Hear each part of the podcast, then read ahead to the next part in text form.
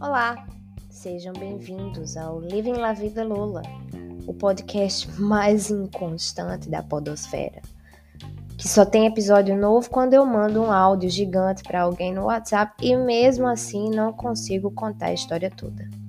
Me sigam no Twitter, arroba camarada loura, loura, arroba camarada Lola ou no Instagram, a Lola Carneiro, para mais devaneios. Ou não, até porque eu acho que todo mundo que escuta isso já me segue. Enfim, hoje eu vou contar a minha história de idas e vindas com documentos. Para começo de história, mesmo sendo formada em relações internacionais e sabendo das burocracias que envolvem o movimento de pessoas entre fronteiras, eu acho que documento é uma coisa totalmente século XIX. Né?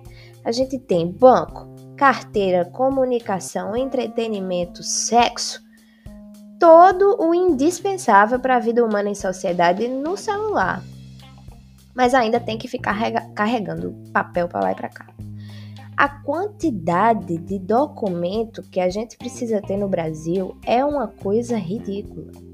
Nos Estados Unidos, por exemplo, eu tinha o Social Security Number, meu green card, que os nativos já não precisam ter, e uma carteira de motorista, que servia como identidade também. Na Argentina, eu tenho um documento de identidade e poderia ter uma carteira de motorista, mas quem já escutou meu episódio sobre carros sabe que sabe a razão pela qual não tenho isso.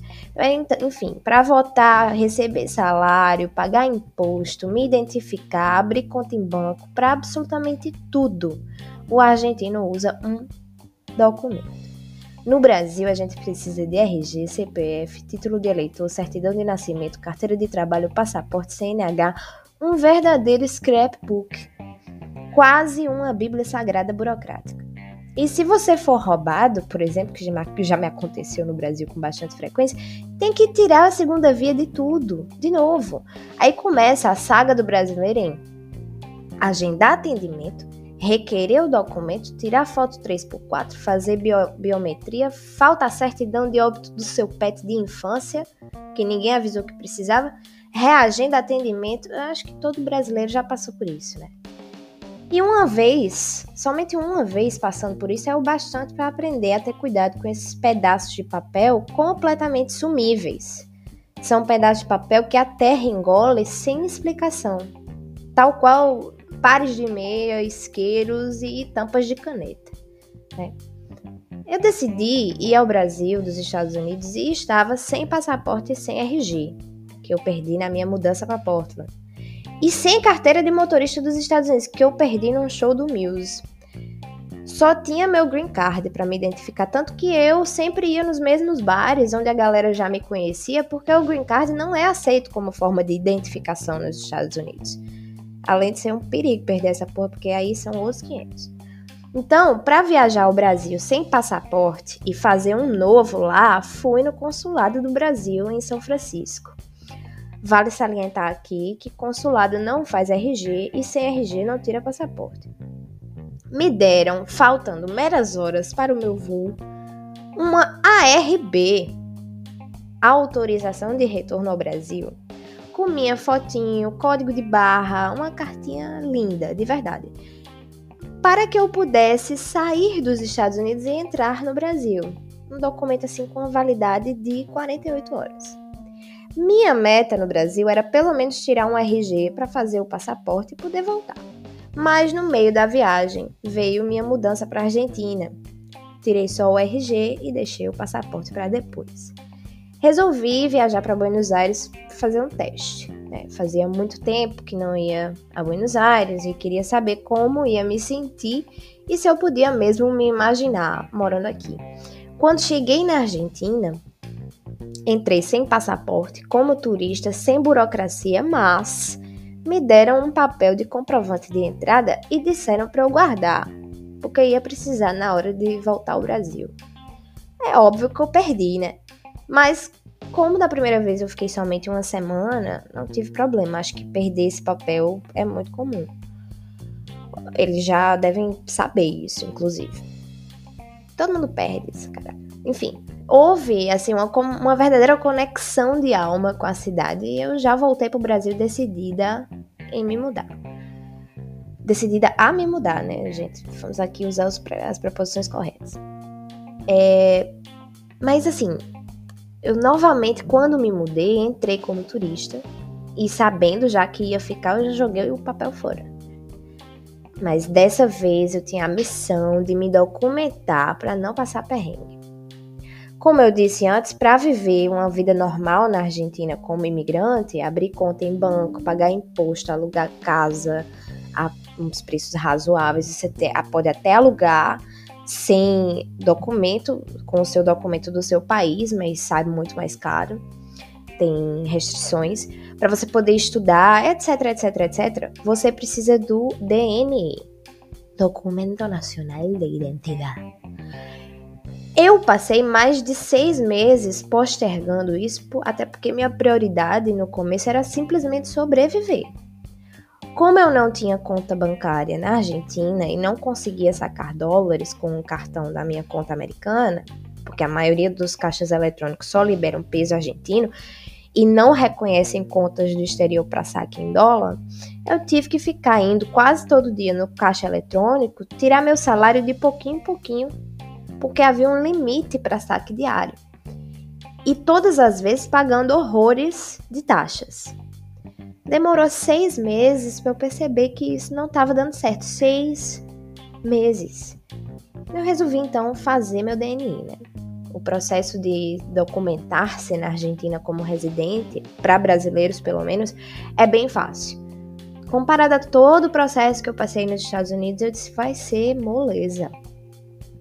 Você comprova o endereço, aparece um guardinha lá na sua casa para ter certeza que você mora lá tira antecedentes na Polícia Federal, marca um atendimento, aparece, mostra seu RG, completa um formulário, tira uma foto e pronto, residente permanente. Eis que, semanas antes da data do meu, do meu agendamento, ocorre uma festa muito conhecida aqui chamada BA Celebra Brasil. Buenos Aires Celebra Brasil ver o Olodum tocar, tinha caipirinha, tinha coxinha. E, além da dignidade, nessa festa de rua também perco meu RG de novo. E agora? Como eu vou tirar o documento argentino sem RG? Fui no consulado, os pobres dos diplomatas, meu pai. Cheguei lá sem nenhuma identificação, só com, pasmem, a certidão de nascimento, que também já era segunda via. Perguntei se dava para tirar passaporte com isso porque precisava de um comprovante de identidade para tirar o DNI. Sem RG não faz passaporte. Então posso fazer um RG, por favor?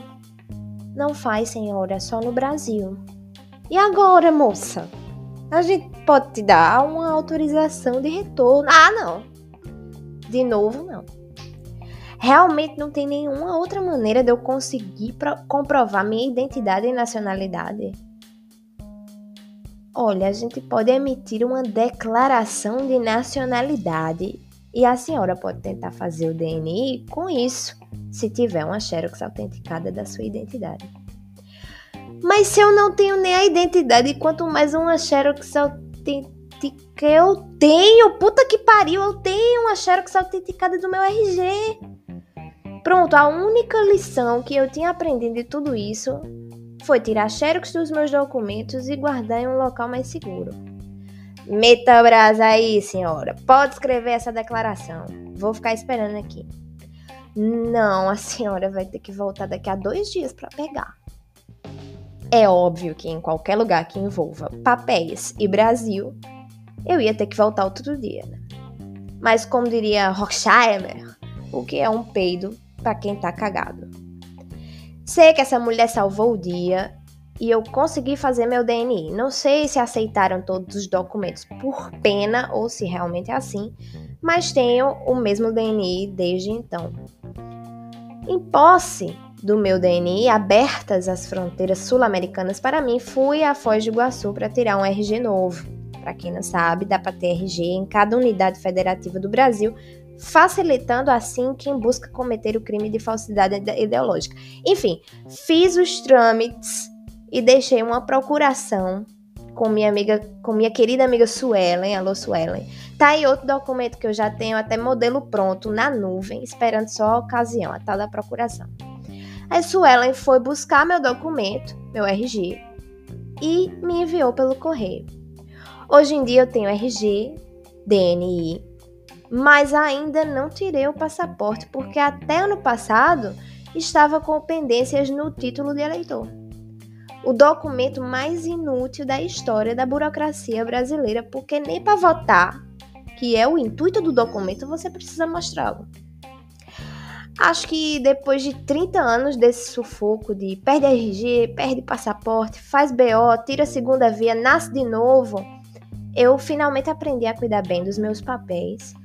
E outro documento que eu não tenho é o meu diploma de graduação. Mas aí, aí é outro episódio.